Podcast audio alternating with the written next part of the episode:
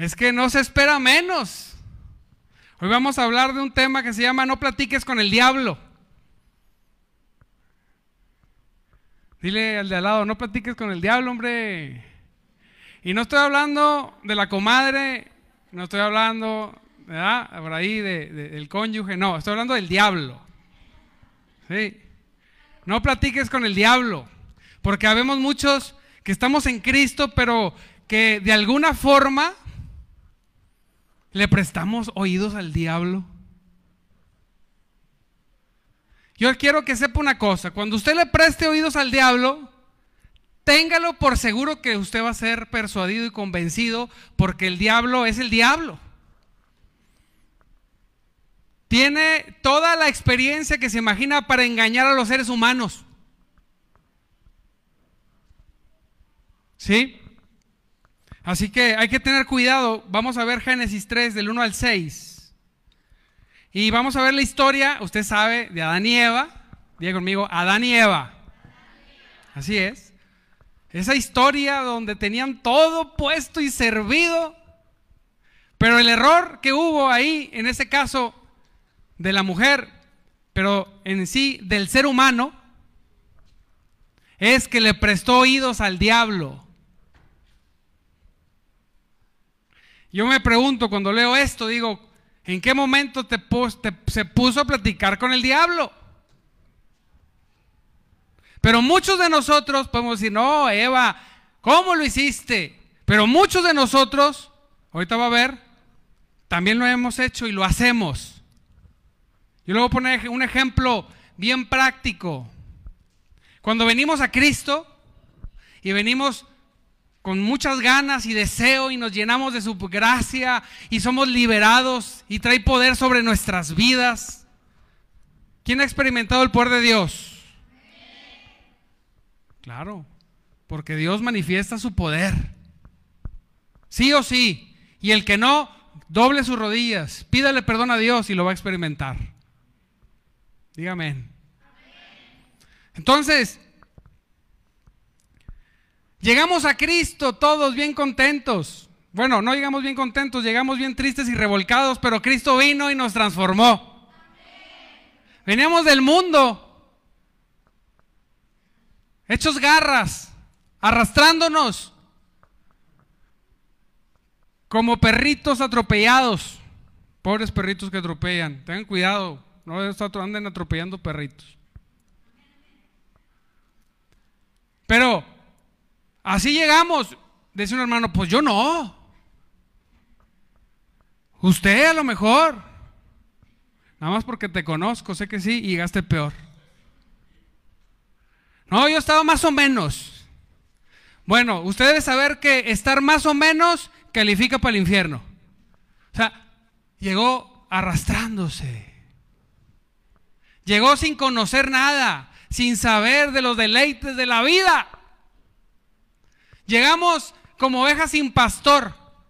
Qué tremendo y qué terrible ser una persona ahí. Una más, como una oveja sin pastor.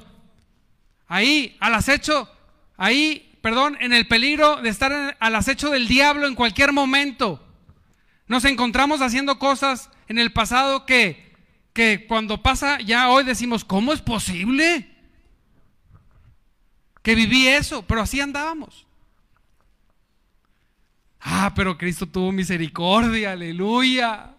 Mire que el Señor, creador del cielo y de la tierra, en un universo infinito, bueno, perdone, muy grande porque solamente infinito es Dios. Toda la materia y toda la energía es finita. Todo se va a terminar por acabar, apagar. Pero el único que va a quedar dando luz verdadera es el Señor Jesucristo. Amén. Y llegamos. Ahí estábamos. Enemigos de Dios, contrarios a todas las promesas y a toda su voluntad, haciendo lo que no le agradaba a Dios, destituidos de su gloria. El juicio de Dios permanecía sobre nosotros esperando solamente un momento, la muerte. Ahí estábamos, pero Dios, y es algo que en lo personal medito mucho en un sentido bíblico, teológico y filosófico. ¿Cómo es posible, Señor, que tus ojos se hayan posado en alguien como nosotros? Pudiendo voltear a ver cualquier otra cosa. Mira, se posaron sobre ti. Unos insignificantes entre tanta materia y energía y unos más insignificantes en la inmensidad de la eternidad. Pero Dios se fijó en ti. ¿No le agrada eso? Mire, los ojos de Dios se posaron en usted. Eso transforma, hermano. Eso cambia completamente a todas las personas. No se no sus ojos, los ojos de un millonario, los ojos de una persona poderosa no se pusieron en usted. No, y eso puede cambiar la vida de alguien. Que algún poderoso, algún millonario ponga los ojos en usted y, diga, vente para acá, te voy a adoptar como hijo. Sí, papi. Y te dé dinero y te dé posiciones. Ha pasado en la historia. ¿Cuánto más el Dios Todopoderoso cuando pone los ojos en ti? Va a cambiar tu vida. Sí. No tenemos seres que no tenemos el control absolutamente de nada. Seres que si la gracia de Dios dejara de ser sostenida por Cristo, en ese segundo nos fuéramos al infierno todos. No existe una sola persona, amado hermano, que pueda ganarse la salvación por obras y no existe una sola persona que pueda mantener su salvación por obras. No se puede. Porque la salvación es, diga conmigo, por gracia. Dígalo, por gracia. Si obtiene por gracia, dígalo, si obtiene por gracia y se mantiene por gracia. La situación que quien es vaso de gracia y recibe la gracia es transformado hasta su último fundamento de su espíritu, de su alma, de su conciencia, de su cuerpo y todo lo que sea átomo en, en sí mismo, todo es transformado. Si no hay esa transformación, entonces no somos creyentes nacidos de nuevo. El poder de Dios está sobre ti. Diga, el poder de Dios está sobre mí.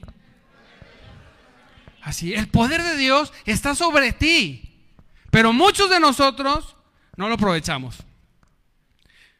Y en este caso vemos este pasaje donde del favor de Dios, el poder de Dios estaba sobre, sobre Adán y Eva. Y hoy nos enseña bastante este pasaje. Dice Génesis 3 del 1 al 6, la serpiente era más astuto de todos los animales salvajes que el Señor Dios había hecho. Cierto día le preguntó a la mujer, ¿de veras Dios les dijo que no deben comer del fruto de ninguno de los árboles del huerto? Claro que podemos comer del fruto de los árboles del huerto, contestó la mujer.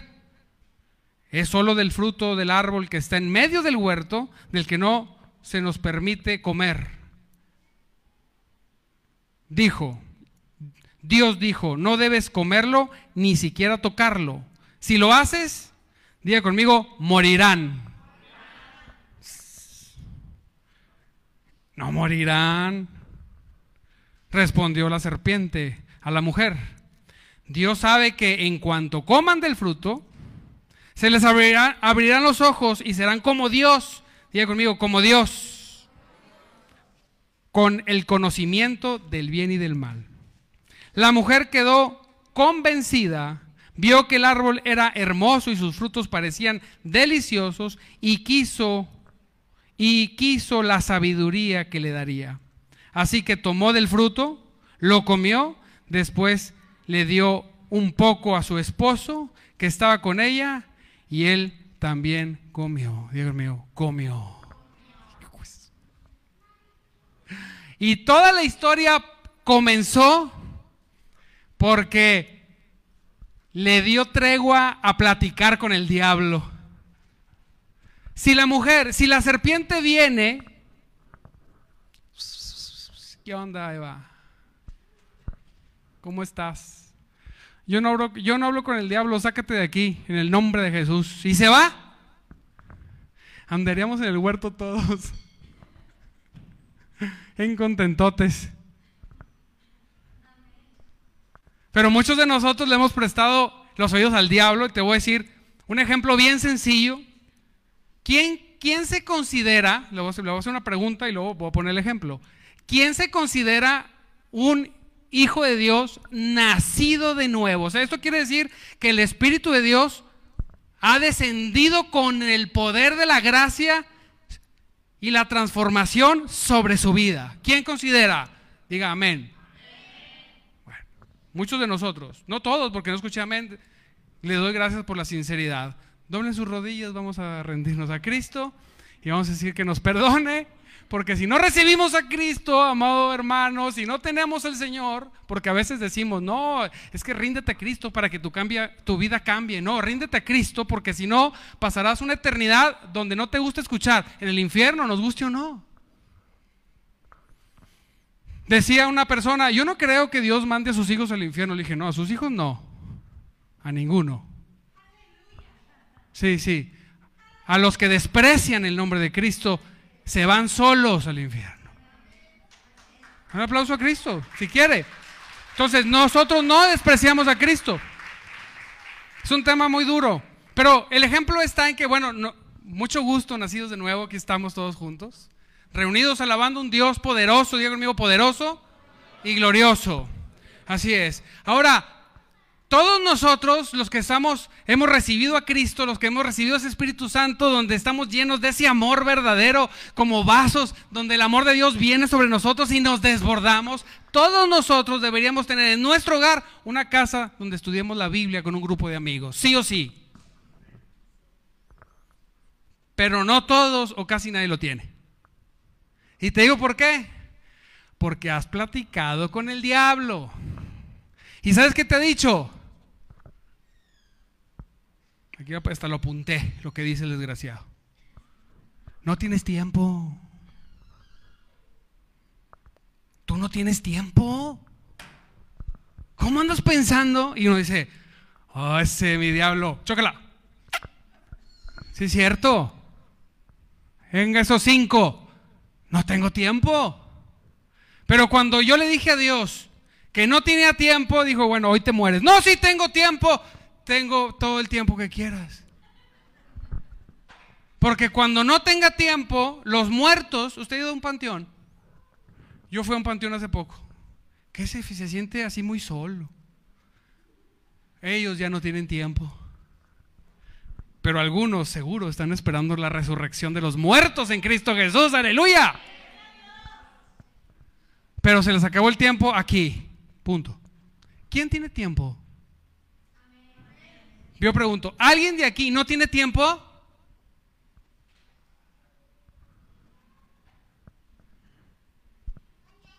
Exacto. ¿Quién no tiene tiempo para servir a Dios? La serpiente le dice, tú, tú, tú, acuérdate. Y uno se la cree. Una, otra, tremenda. Diablo desgraciado. Tú no tienes un llamado. ¿Tú qué andas haciendo? Ay, muy cristiano, muy cristiano. Ponte a jalar. Tú no tienes un llamado. Eso es de los pastores. Eso déjeselo a Tania, que ande ahí como loca, grite, grite que Cristo vive. No porque estés como loca, sino porque predicamos, ¿verdad? Déjaselo al pastor. Yo te voy a decir una cosa y te voy a dar una sorpresa. Quien eres nacido de nuevo, quiero que sepas, tienes un llamado sí o sí. Te guste o no, lo aceptes o no. Cuando estés delante de Dios te va a decir, ¿qué hiciste? Tuve miedo, no tuve tiempo. Ah, sí, bueno, a la oscuridad, vámonos, hacedor de maldad.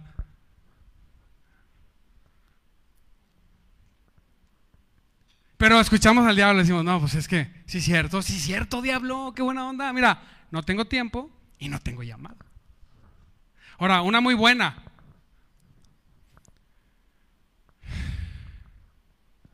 Tú no estás capacitado. Cuando el diablo quiso aventarme ese pensamiento, yo me volteé, no lo pelé y me puse a capacitarme. Así es. ¿Quién tiene, quién tiene la fortaleza y la convicción para decir, no sé, pero voy a saber? ¿Y sabes qué? Desayunaré, comeré y cenaré Biblia si es necesario, pero voy a aprender porque voy a aprender. Y mientras aprendo, quizá empezaré echando a perder, pero voy a comenzar. No, es que, y si me preguntan que este, de dónde salió el universo y no sé qué decirles, pues no les digas, dice, mira, este, no es clase de ciencia, es de Biblia. Y hoy te voy a decir una cosa, que donde haya salido el universo, si no te rindes, pues no puedes ser hijo de Dios. Si no eres hijo de Dios, pum, pum, pum, vas, ¿va? Y empiezas. Pero muchos de nosotros hemos escuchado esa mentira, mentira del diablo. Otra, otra que esta es, mira, más, más, diablo cochino, Jehová te reprenda. Mira, Aquí lo que cuenta es que seas bueno. Nada más. Ah, pues yo te voy a decir una cosa. Los buenos predican el Evangelio. Así es. Los buenos tienen en su casa una reunión bíblica por semana para ganar a sus vecinos. Así es, eso es verdad. Los malos no, porque no comparten la verdad. Pero los buenos sí. No, si lo único que se necesita es Tener temor de Jehová, pues ese es el problema, nadie tiene. Y por eso necesitamos a Cristo. Porque aún teniendo a Cristo, nos sentamos a echar café con el diablo. Pues como ves, si no sé nada, ¿verdad? ¿Usted cree que los que predicamos llegamos a Cristo y se nos, nos tomamos una pastilla y aprendimos todo? Son horas, noches, mañanas, tardes, leyendo, estudiando, orando, para poder hacer un servicio a Dios de perdido un poquito mejor. Pero lo, primar, lo, principal es porque le amas, porque le amo, ¿qué dice?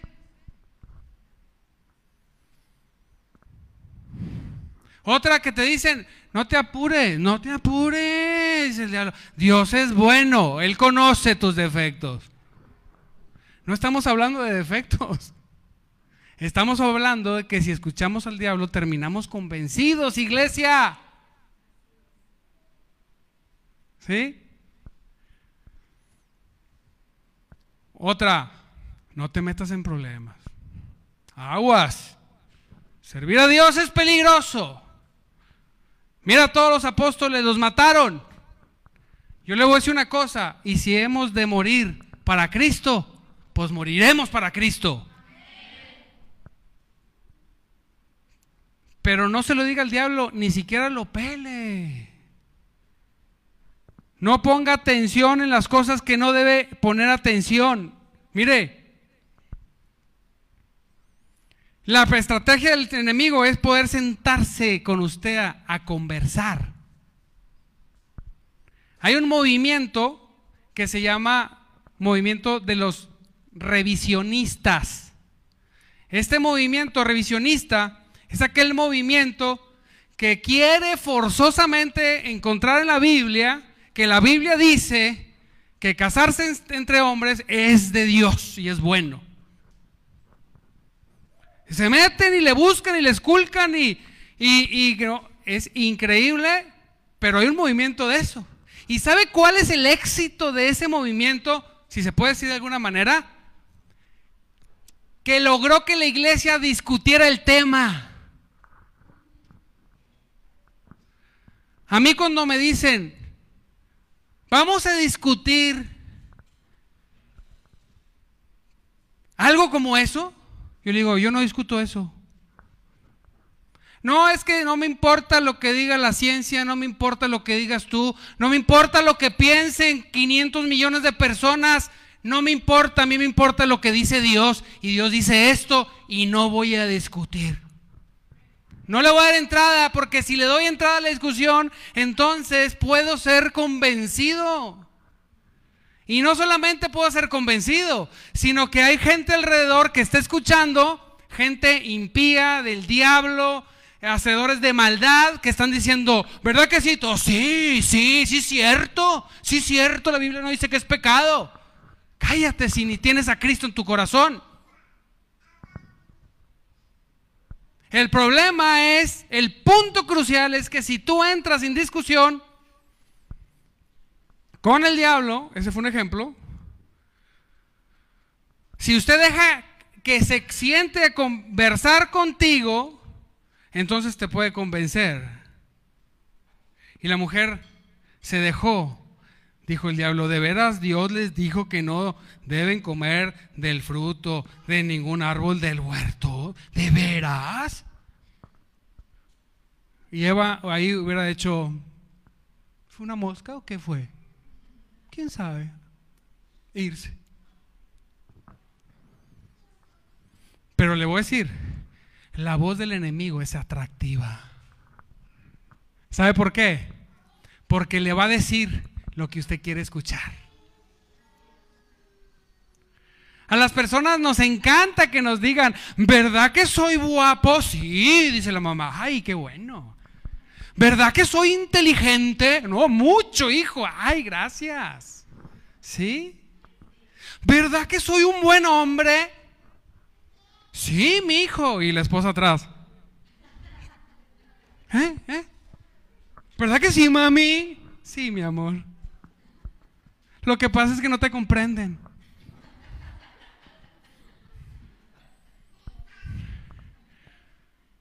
Y no se siente. Ah, es que alguien me tiene que dar autoestima. Alguien tiene que decirme mis verdades. Así somos. Y el diablo le encanta subirte la autoestima con puras mentiras. Diga conmigo, con puras mentiras. Dice, la serpiente era el más astuto de todos. Pero para eso nosotros tenemos armas poderosas en Dios. Dice segunda de Corintios 10, 4. No las del mundo, para derribar la fortaleza de los razonamientos humanos y para destruir todo argumento falso. Diga conmigo en el nombre de Jesús, diga, en el nombre de Jesús, todo argumento falso es destruido ahora. En el nombre de Jesús. Así es. Póngase de pie.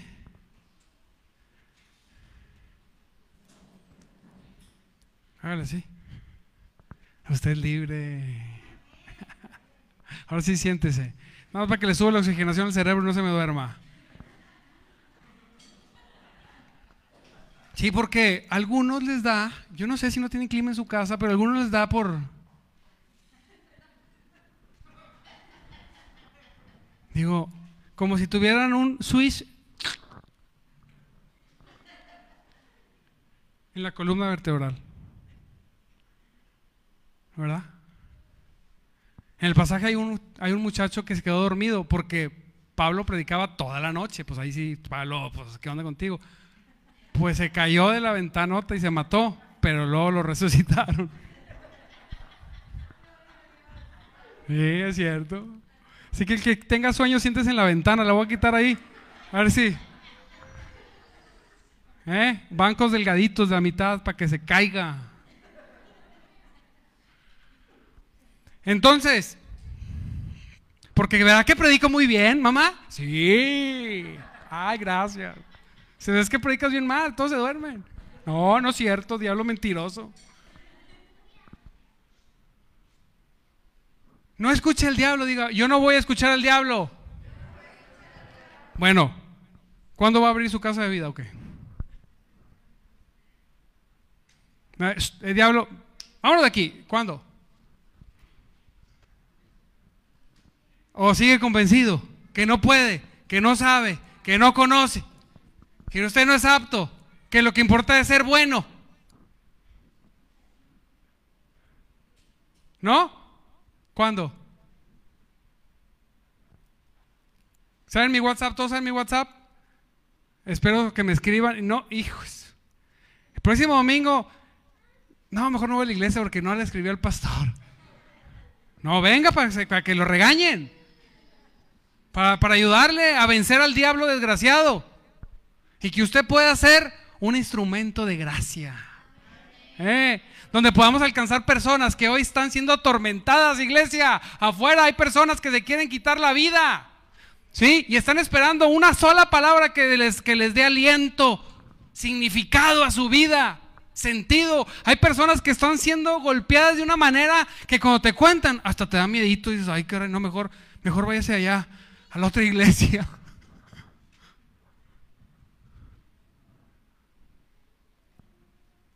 Pero dice Dios, no, yo lo mandé ahí, órale, éntrele. Ore por él, no, me va a brincar algo. Esa es nuestra labor, amado hermano. Sí. No, la estadística de los jóvenes, está creciendo el suicidio. Sí, porque la iglesia está temerosa, oyendo al diablo, conversando con él, escuchando todas sus mentiras, diciendo, sí, cierto, sí, cierto, diablo, no. No lo voy a hacer. Diga conmigo, yo lo voy a hacer. Así es, usted lo va a hacer. Estamos orando para que usted se levante. Estamos rompiendo fortalezas, estamos ayunando, estamos orando y orando. Mire, aunque no quiera lo va a hacer porque estamos orando. Tarde que temprano lo va a hacer. Porque somos verdaderos hijos de Dios. Dos, la estrategia del enemigo, como dijimos, es una vez que escuchas, es sembrar la duda.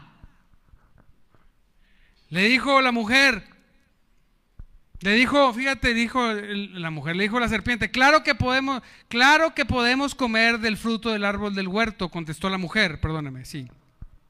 Es solo del fruto del árbol que está en medio del huerto, del que no, del que no nos permiten comer. Dios dijo, no deben comerlo, ni siquiera tocarlo. Si lo hacen, morirán. Y la serpiente, me, ah, ¿qué le dijo? No, hombre, este Dios Claro que no morirás. ¿Qué dice uno? Dice la palabra de Dios que si nos sentimos aptos, si somos aptos de seguir a Jesucristo, tenemos que tomar nuestra cruz y seguirlo. Y el diablo dice, no hombre, no, eso es para, para los pastores. Ahí no dice pastores. Eso fue para los apóstoles. Tú puedes vivir normal. Dios no espera que todos sirvan. Qué diablo tan mentiroso, ¿verdad? Y bueno, y así en muchas cosas. En la vida cotidiana, regular, el diablo se siente y dice, ¿cómo ves? Si te lo mereces, si te lo mereces. Al cabo nadie te ve. Iba un hombre caminando por la calle y le hace. Y va, agarra unas bolsas y las echa al otro lado de la barda. se va. Pero ¿sabe qué le faltó? Hacerle. Porque aunque no te vea la gente, Dios sí te está viendo. Así es. Y entonces cuando somos íntegros, de si no hacemos, si no lo hacemos, ay, perdón, Señor. La cámara del Señor arriba. ¿Eh? Entonces, amado hermano, le dijo, no morirás. ¿Qué le estás creyendo al enemigo? ¿Por qué? ¿Por qué platicas con él? A veces te dice, tú no eres bueno para despertarte temprano, ¿verdad que decía? Y uno, sí, yo es que yo soy, yo soy hombre de noche. Pues los hijos de Dios somos de día y no de noche. Es que yo me desvelo, pues no te desveles. Porque aquel, dijo un hombre de Dios, que no le dedica la mañana a Cristo, no le va a dedicar la tarde. Como debe ser. Hágalo, esfuércese. Otra mentira es que tú no sabes orar. Ay, pues si orar es nada más platicar con Dios. ¿Sabe platicar? Las mujeres, diez mil palabras por día tienen, ¿o cuántos son? Algunas dos mil, diré veinte mil. Póngase a platicar con Dios. ¿Sí? Acérquese a leer la Biblia. Es que cuando la leo, pastor, me da sueño. Pues léala caminando, parado. ¿Sí? Y si tiene alberca, pues en la alberca a ver si se duerme. Pero le hacemos caso al diablo. Sí, mira, a ti te da sueño andar leyendo la Biblia. Pues ¿qué tienes? Pues si no entiendes nada. Otra, pastor, es que yo no entiendo nada. ¿Usted cree que yo entiendo algo?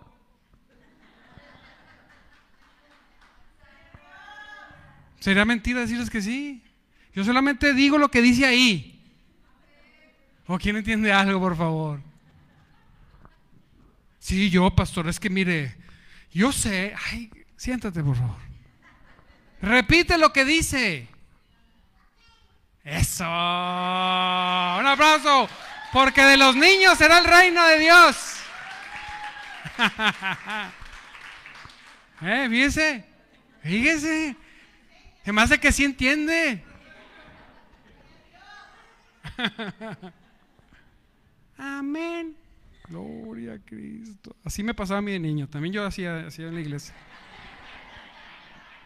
Sí, sí, somos familia. Eso.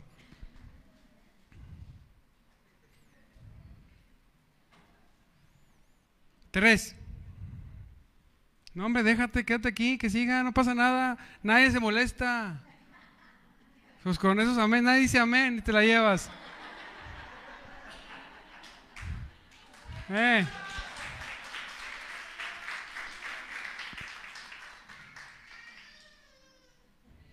Dice que la mujer, primero vino la duda. Vino la duda. Dijo, no morirás. Y la mujer dijo, ah, a lo mejor no. Qué curioso que, que, que prestemos oídos. Mire, pasan dos cosas. Una es que la mujer quedó convencida y la otra más terrible de todas, que cuando, cuando Dios me hizo entender, le dije, Santo Cristo Salvador, nos hacemos predicadores del diablo.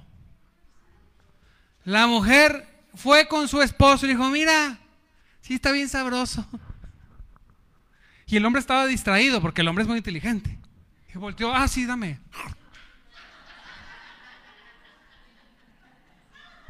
Pecadora. No se dio cuenta, de veras. E, eso yo sí lo sé. La mujer ingrata. Yo amo a las mujeres, por eso la mayoría que están aquí son mujeres y tocan todo. No soy machista. Pero esa Eva se pasó de lanza. Escuchó al diablo. Y fue predicadora del diablo. Tú, hombre o mujer, escuchas que el diablo te convence y vas con el compadre. Sí, compadre, usted no sabe nada. Sí, cierto. Ahora te preguntan, ¿cómo ves? levantamos una casa de vida, pero siento que, siento que, este, pues no tengo tiempo. No, no tenemos tiempo. Pon el Netflix, por favor. Es que uno tiene que distraerse, dijo una vez una persona. Pues distráete enseñando a personas, hablando de Cristo, ganando almas. ¿Sí? Y entonces dijo, dice la palabra, la mujer quedó convencida. Qué terrible cuando quedamos convencidos de lo que dice el diablo. Dios te reprenda en el nombre de Jesucristo. Y yo solamente estoy enfocando esto en el servicio, pero esto aplica para todas las áreas. Tú sabes, tú sabes en qué áreas. ¿Sí? Yo a veces decía, Señor, me gustaría, Señor, me gustaría. De esas veces que uno diga, Dios, mira, si se puede. Que me des un dinerito para decirle a todos, les voy a dar mil pesos si estamos a las 5 de la mañana en la iglesia. Todos los días, cada vez que vengas, va a haber mil pesos. Pero hay que ir a la iglesia a las 5 de la mañana. Le aseguro que muchos estarían. Muchos. Aunque es que yo vivo en Guadalupe, no, hombre, pues son mil pesos. Vámonos. Y Dios, pues no me, no, no me lo ha dado. Así que no va a haber dinero para venir. Pero le aseguro que muchos vendríamos. ¿Sabe qué? Tenemos que venir porque amamos a Cristo, porque Cristo es el valor más grande. Y es el domingo 11.30 de la mañana. Bendecidos por estar aquí. Entonces la mujer escuchó y se convenció. Diga, a mí no me vas a convencer. Porque no voy a platicar contigo. Y dice uno, pues ya estás platicando con él. No, no le haga caso. En el nombre de Jesús reprendemos todos esos pensamientos. Mire, usted tiene el control de los pensamientos. Muchos pensamientos entran con el, con el tono de tu voz a tu mente. Pero como decía Lutero, ese pensamiento, este no es Cristo, decía. Cuando venía un pensamiento que contradecía lo que la palabra decía, aunque fuera mínimo, con el tono de voz que fuera el pensamiento, decía, hey, esto no es Cristo. Pastor, es que yo, en mi mente, hay un diálogo interno, todos tenemos un diálogo interno. Algunos están más wiri, wiri, wiri, wiri, uno más wiri, wiri, wiri, uno más lento, algunos más rápido, algunos más incisivo, algunos muy, no pasa nada, no, tranquilo. Pero todos tenemos un diálogo interno. Y le voy a decir una cosa, ese diálogo interno, usted es dueño de él. Usted puede decidir en el nombre de Jesucristo qué pensamiento anida en su mente y cuál no. Usted dice una, fíjese, ¿alguien de aquí ha tenido así eso que le llaman algún rencorcillo con alguien? Pecadores, ¿por qué? Pídenle perdón a Dios. Pero todos hemos tenido, todos hemos vivido una situación, alguien nos ha hecho algo o hemos creído que nos han hecho algo o sí nos han hecho algo donde se sembró una situación en nosotros, ¿sí o no? Y entonces la persona está, si me hizo y gracias, debería y no, y por qué, y por qué yo, y entonces hacemos un diálogo interno y yo le diría, y empezamos a pelearnos en la mente con la persona, y tú eres esto, y eres lo otro, y eres aquello, y te contesta. No, pues que sí, que esto, que lo otro. Que, ah, no, pues yo le diría esto y que lo otro. Y la persona termina hecha garras. Cuando uno puede decir, no, decido pensar en la palabra de Dios. Decido leer la escritura, mira, y voy a poner a leer, somos bendecidos en todas las regiones celestes, aleluya. Porque todos los que le recibieron, todos los que le recibieron tienen el poder de ser llamados hijos de Dios. Gloria a Cristo. Porque fuimos perdonados y me meto a la palabra para pensar la palabra. Y viene el pensamiento otra vez a tu mente. No, no el enemigo, pero deberías decirle esto en tu mente. No te va a escuchar. Hay personas que duermen, despiertan, coman y cenan con esa persona en su mente peleándose todo el día y la persona, dos de, dos de machito, o sea, no le importa. Y la persona está...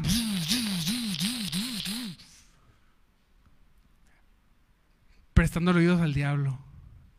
Cuando viene una situación a mi vida, yo lo primero que hago es doblo mis rodillas y digo, Señor, sí, sí me hizo esto, pero ¿sabes qué? En el nombre de Jesús hoy lo perdono. Sí, Señor, te lo entrego, es tuyo, Señor. Yo no tengo nada de rencor, Señor. Y ven otra vez y otra vez y otra vez, otra vez, hasta que un día me despierto y digo, ah, ya lo perdoné. Quiero pelear poquito. No, ya eres libre. ¿Alguien ha vivido algo como eso? Pues yo sí. Y la consecuencia, me ayudas, Karencita, por favor. Dice en el versículo 7 que en ese momento que la mujer comió y le dijo al hombre que estaba distraído que comiera, sus ojos se abrieron y de pronto sintieron vergüenza.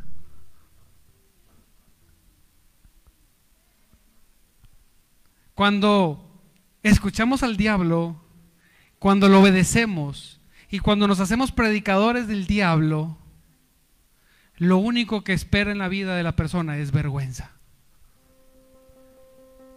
Póngase de pie.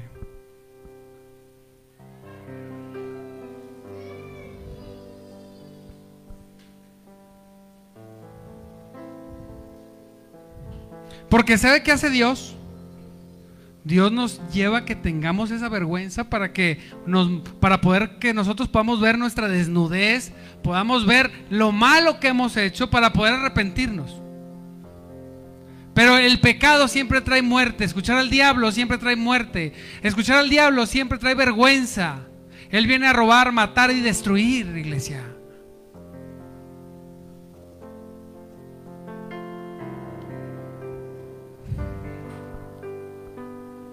Mi oración el día de hoy, amado hermano, podemos cortar la transmisión. Gracias para los que se conecten y lo vean después. Dios me los bendiga.